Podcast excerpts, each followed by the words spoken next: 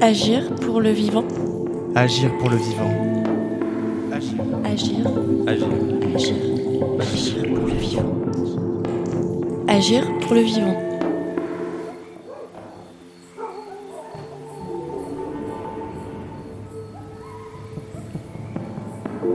Bienvenue sur Agir pour le vivant, une série de podcasts So Good en collaboration avec Intercesseur le podcast et le festival Agir pour le vivant.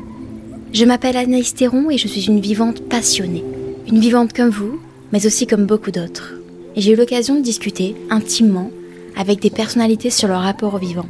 Des personnalités inspirantes qui réinventent et imaginent de nouvelles manières d'être et de vivre avec les autres, humains et non humains. Vous allez découvrir dans ce podcast des histoires de vivants et de vivantes qui ont appris au fur et à mesure et qui apprennent encore à s'émerveiller, à porter attention et à cohabiter avec la vie qui nous entoure. Dans ce nouvel épisode, vous allez entendre Patricia Ricard, présidente de l'Institut océanographique Paul Ricard. Cette série, c'est pour vous inspirer et vous engager. Parce que franchement, qu'on se le dise, qu'est-ce que c'est beau et précieux la vie. Je vous souhaite une bonne écoute. En prenant soin de la nature, elle prend grand soin de vous. J'ai la chance d'être une femme, parce que je crois que c'est un voyage merveilleux d'être une femme, surtout quand on a la chance d'être maman. Je suis aussi très attachée à une famille formidable, donc j'ai un sentiment d'appartenance très fort à des êtres que j'aime beaucoup, à des lieux que j'aime beaucoup. Et je suis profondément enthousiaste. Voilà, euh, même euh, si je commence à aller vers la maturité, comme on dit pudiquement, je ressens encore beaucoup, beaucoup d'enthousiasme, et ça, c'est formidable. C'est tout l'enjeu du, du 21e siècle déjà comprendre les services écosystémiques, bah, vous commencez tout simplement par votre corps. Hein. Vous avez un petit cœur qui bat, vous avez un petit cerveau qui marche. Euh, alors c'est pas un écosystème, mais c'est votre écosystème. Et notre cerveau c'est magnifique, hein. c'est comme un petit ordinateur, sauf qu'on n'a pas besoin de chargeur. Voilà, et on fait une bonne nuit ou une bonne sieste et c'est reparti. Enfin voilà. Et, et, ce cœur qui bat tout le temps. Euh, D'ailleurs, c'est très compliqué quand un enfant vous demande comment ça bat un cœur. Ben, je vous mets de, de répondre. Hein. On peut répondre avec des poèmes, on peut répondre avec des images, etc. Mais euh, voilà, quand un enfant vous demande comment ça marche un cœur, là on se dit ben quelle belle question. Alors si j'étais médecin, je pourrais vous expliquer les principes du battement de cœur, mais pourquoi tout d'un coup ça démarre et pourquoi tout d'un coup un jour ça s'arrête? Voilà, donc ça c'est c'est votre petit écosystème à vous. Et si vous avez cette même curiosité pour, par rapport euh, à tout ce qui vous entoure, pourquoi est-ce qu'un arbre, ça n'a pas de pompe pour euh, faire monter l'eau dans les feuilles? Pourquoi est-ce qu'un oiseau, ça vole euh, très très très longtemps alors que c'est tout léger et que ça tombe pas? Pourquoi est-ce que les baleines peuvent aller si profond et pas être écrasées? Voilà. Donc en fait c'est toute euh, cette compréhension et je crois aussi une forme d'acceptation. Mais l'acceptation, elle, elle, elle vient par l'émerveillement. Et quand vous avez l'acceptation puis l'émerveillement, alors commence la connaissance. L'émerveillement, je pense, c'est une très belle proposition alternative à la peur et à l'inconnu. Euh, et, je ne pense pas qu'on puisse être, avoir envie de connaître quelque chose si on n'a pas une petite étincelle. J'ai énormément de chance parce que j'étais in situ et je crois que euh, s'il y a une chose qui vraiment doit s'appréhender avec les cinq sens, c'est le vivant. Je crois que malheureusement, ce qui manque aujourd'hui, c'est, c'est, l'expérience sensorielle du vivant et de la nature.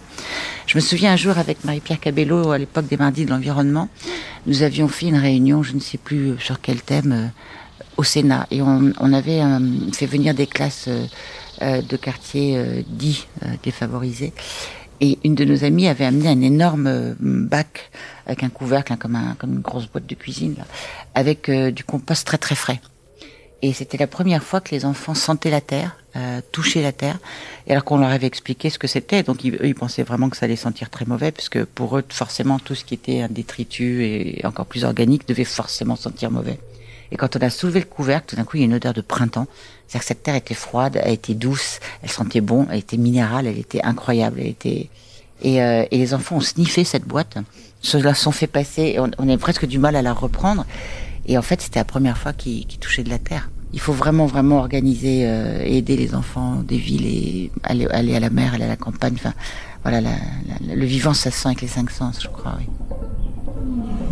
Ce qu'il faut, c'est chercher le vivant. Être attentif à, ce, à cette petite brin, ce petit brin de végétal qui va pousser entre deux pavés. Et puis par exemple, avoir un œil, c'est le chercher, c'est déjà un premier pas parce que c'est un acte volontaire. Après, si on si, si on si on le fait pour soi, je pense qu'il faut effectivement changer ses routines et parfois mettre le cap à pied, à vélo, en bateau, en train, en métro, comme vous pouvez aller chercher le vivant en ville, aller chercher le vivant à la campagne. Après, c'est peut-être aussi aller chercher les, les parrains, c'est-à-dire euh, aller faire des visites guidées, aller suivre des groupes, aller rejoindre des associations. Voilà, ça se partage. Euh, partager une connaissance, c'est une autre façon aussi de l'acquérir et de, et la d'améliorer. Enfin, voilà, c'est important de partager la connaissance. Je crois que c'est la curiosité, comme tout à chacun, et puis après la curiosité s'est nourrie de l'approche de la connaissance, et puis un jour il, arrive ce moment merveilleux où vous commencez à avoir une très faible idée de l'étendue de votre ignorance. Et là c'est la plus belle invitation au voyage qui puisse arriver. Les rencontres également. J'ai la chance de rencontrer des gens euh, patients, des gens avec une très jolie euh, compétence et qui avaient cette générosité de se baisser vers les enfants ou de traduire. Voilà. Donc j'ai eu la chance effectivement d'être entourée de personnes qui m'ont donné euh, confiance dans, dans, dans, cette envie d'en savoir plus et qui m'ont peut-être aussi euh, éclairé, montré un petit peu quelles étaient les, les, les, les routes à suivre. Voilà, je, me, je me souviens par exemple quand j'étais enfant, euh, je suis née en 63, donc euh, je suis née au cœur de, la, de, cette, de ce basculement de prise de conscience et on entendait un grand mot qui c'était la pollution. Le mot, le mot pollution revenait absolument à tous les repas partout et et moi, et moi, je me souviens avoir demandé à Alain Bombard, donc j'ai, je dois avoir, je sais pas, je dois avoir 4-5 ans à l'époque, et je lui demande, mais c'est quoi la pollution? Et Alain Bombard me répond, Patricia, la pollution, c'est très simple, c'est ce que l'homme fabrique et que la nature sait pas défaire. Quand on commence comme ça, c'est plus facile. J'ai eu la chance d'être, euh, d'aller souvent dans, de beaux endroits, dans des beaux paysages. Et, l'été, c'était euh, l'île de Bandor, une petite île. Et en fait, comme tous les enfants, bah, je faisais le bouchon, un coup dessous, un coup dessus, un coup dessous, un coup dessus. Et en fait, j'ai toujours eu l'impression que la Terre, c'était le fond de la mer qui dépassait. C'est-à-dire que pour moi, la, rupture n'était pas si évidente. Je sais que culturellement, c'est abyssal, hein, le, le, cette marge très très précieuse qu'est le, qu le, littoral tout petit, mais c'est aussi euh, la nurserie de la vie. C'est-à-dire que là où les gens finalement font toutes les bêtises, enfin là où les, êtres humains, les, les sociétés humaines vont euh, construire des ponts, euh, mettre des digues, euh, c'est le berceau de la vie marine. J'ai jamais eu l'impression qu'il y ait une telle rupture. Alors pourquoi l'océan? Parce que j'ai eu la chance de naviguer avec mes cousins euh, enfants, avec notre grand-père. Et donc on partait en mer et on voyait des, on voyait des cétacés, on voyait des, des, animaux, on voyait des oiseaux. Et surtout à bord, il y avait, euh, il y avait un des anciens matelots de la Calypso. Et euh, voilà, c'était un enchantement permanent. Pourquoi on a peur de l'océan et pourquoi est-ce qu'on n'a pas peur de l'espace Je dirais tout simplement parce que l'océan peut tomber dedans. Alors que l'espace, je crois qu'on rêve tous de s'envoler. Voilà. Je ne sais pas. Mais cela dit, je me dis aujourd'hui, quel dommage qu'on n'ait pas mené parallèlement. Si on avait eu la même curiosité pour l'espace euh, et pour les abysses, pour l'atome et pour la cellule, c'est-à-dire que si on avait euh, eu euh, cette même euh, puissance de recherche sur le vivant, sur la cellule, sur la biologie, on aurait fait aujourd'hui des, découvertes remarquables, voilà. Et surtout, on, aurait vraiment compris à quel point on, fait partie du vivant. La conquête spatiale, c'était probablement la plus belle aventure du XXe siècle. Mais je pense que vraiment la, reconquête du vivant sera la, la plus belle épopée du XXIe. Moi, je me souviens avoir assisté à, à une réunion, je sais plus quoi, et on montrait des cartes, et j'ai demandé est-ce qu'on pourrait avoir la carte complète?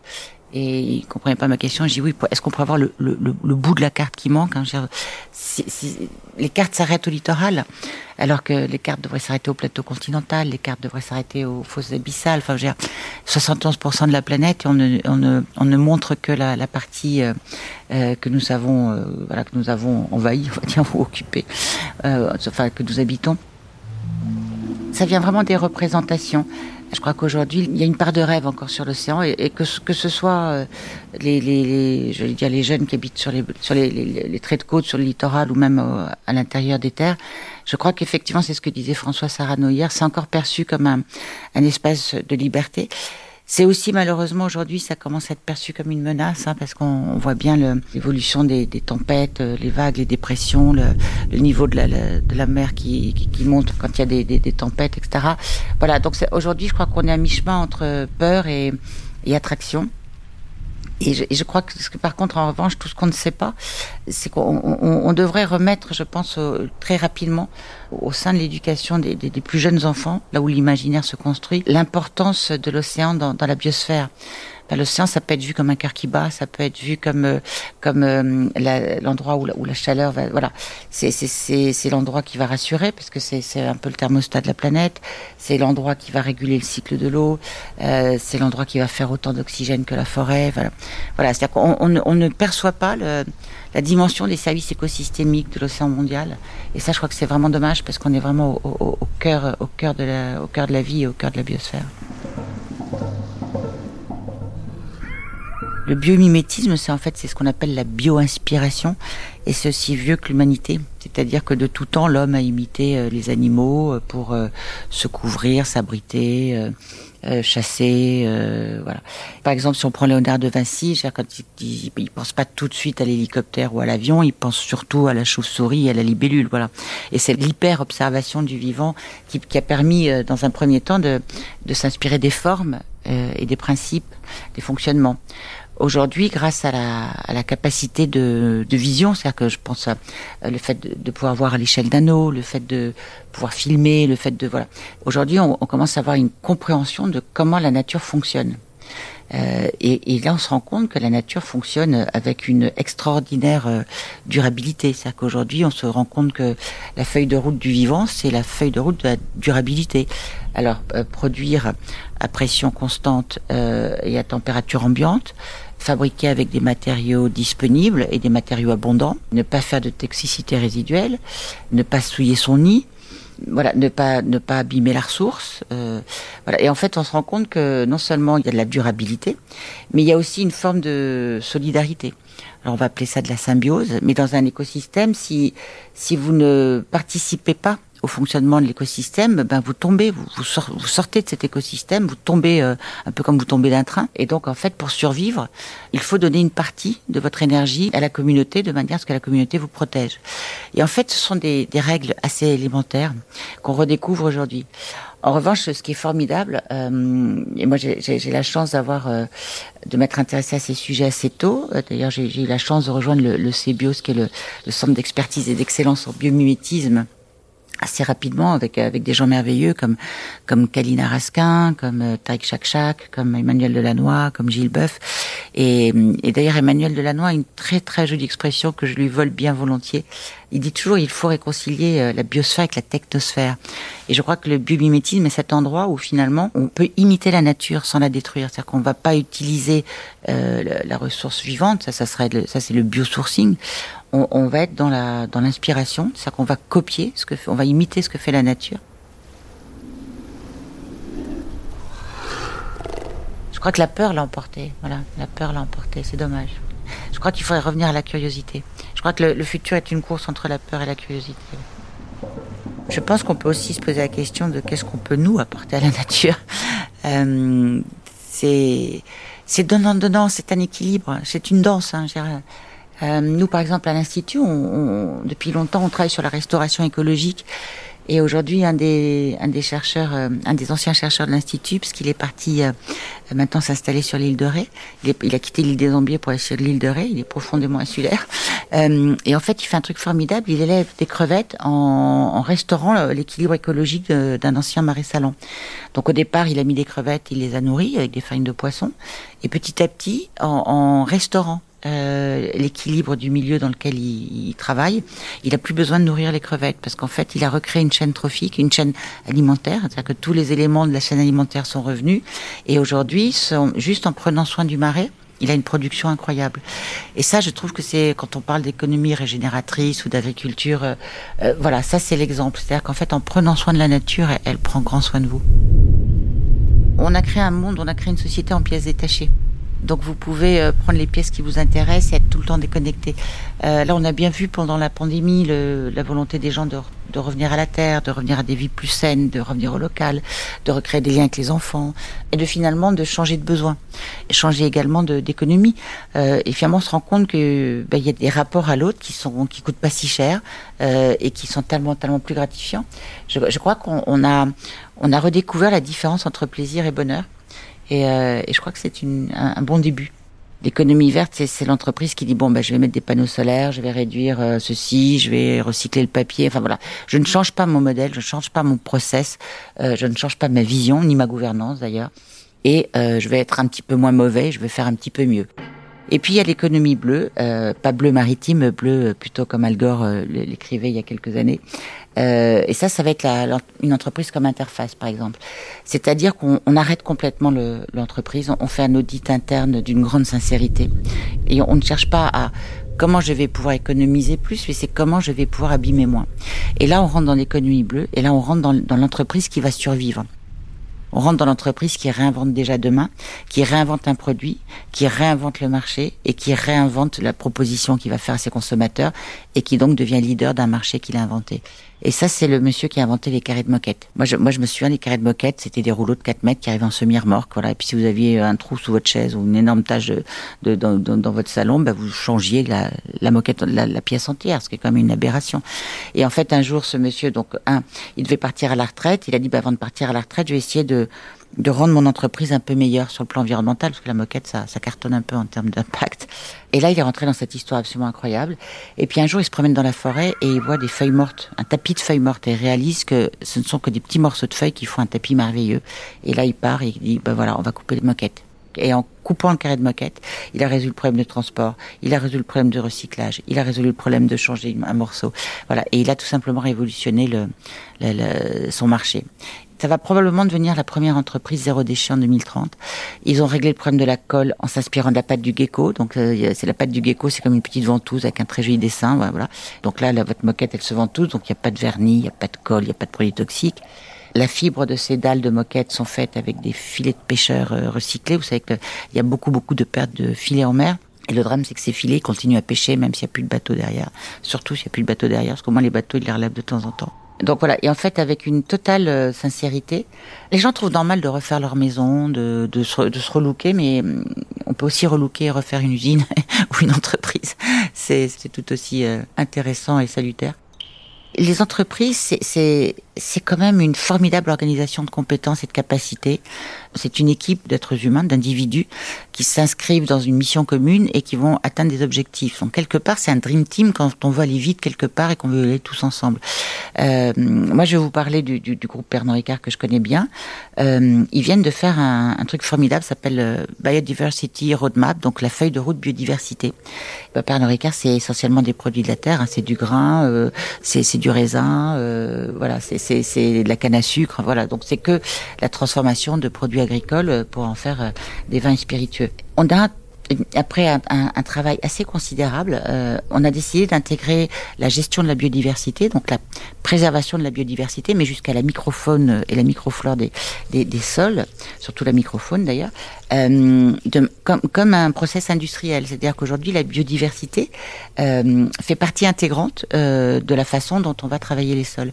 Et ça, je crois que c'est vraiment intéressant. Donc ça, ça, va aussi bien des vers de terre, mais aussi comprendre l'importance des oiseaux, l'importance des insectes, l'importance des plantes. Et en fait, on se rend compte que plus on intègre la biodiversité dans, la présence, dans le soin qu'on apporte au, au vignoble ou au terroir, plus les produits sont merveilleux et plus les produits sont résilients. Et en fait, on se rend compte que prendre soin de la vie, c'est vraiment, vraiment, vraiment euh, prendre soin de la qualité et de, la, et de la durabilité de cette qualité de vie. C'est une chaîne d'excellence et je trouve ça assez formidable de voir que ça rentre aujourd'hui dans une feuille de route industrielle. Il faut que l'homme découvre que qu'il y a une intelligence tellement euh, plus harmonieuse, tellement plus élégante et tellement plus euh, réconciliante c'est là, c'est pour ça que moi je, je, garde un petit peu espoir. Voilà, on, on est au bord d'une d'une richesse infinie euh, et d'une d'une invitation à, à danser avec la nature extraordinaire. Et jamais jamais je crois le l'aubaine avait été si belle. Je, je demande jamais à un enfant euh, ce qu'il veut faire plus tard. Je lui demande quel verbe tu veux faire plus tard. Et je pense que quand vous posez cette question à un adulte aussi, c'est quel, quel verbe aimes-tu faire? Donner, partager, réparer, créer, construire. Voilà. Donc une fois que vous avez trouvé le, ou les verbes euh, que vous aimez faire, que vous aimez être, essayez de, de voir comment vous pourriez être ces verbes euh, pour l'intérêt général, que ce soit la nature, que ce soit le social, que ce soit voilà. Essayez de devenir euh, les verbes que vous aimez être, que vous aimez faire.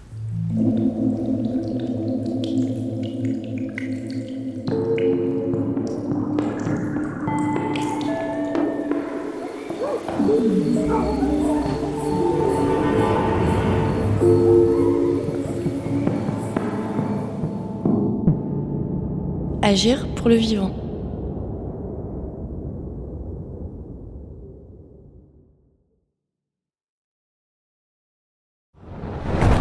On peut faire tellement plus. Peut-être sauver ce monde. So Good Radio. 10 minutes, pour sauver, le monde. 10 minutes pour sauver le monde. La quotidienne info de So Good Radio. Salut, je m'appelle Diane Poitot. Et moi, c'est Romain Salas. Accordez-nous 10 minutes et on vous donne de quoi sauver le monde. La quotidienne info de So Good Radio qui vous veut du bien. Un tour du monde de l'actualité. De Kuala Lumpur à Saint-Étienne jusqu'à l'Antarctique. Des tortues étoilées enfin protégées aux résidences d'artistes en hôpital psychiatrique. En passant par la défense des personnes transgenres au Minnesota. Bref, on parle de tout. Des infos les plus positives du jour, de celles et ceux qui essaient de rendre notre monde un peu moins pire. Ça s'appelle 10 minutes pour sauver le monde. Retrouvez-nous sur toutes vos plateformes d'écoute préférées. Vous allez voir, ça met la pêche. Super pêche. 10 minutes, 10 minutes pour sauver le monde. So Good Radio. So Good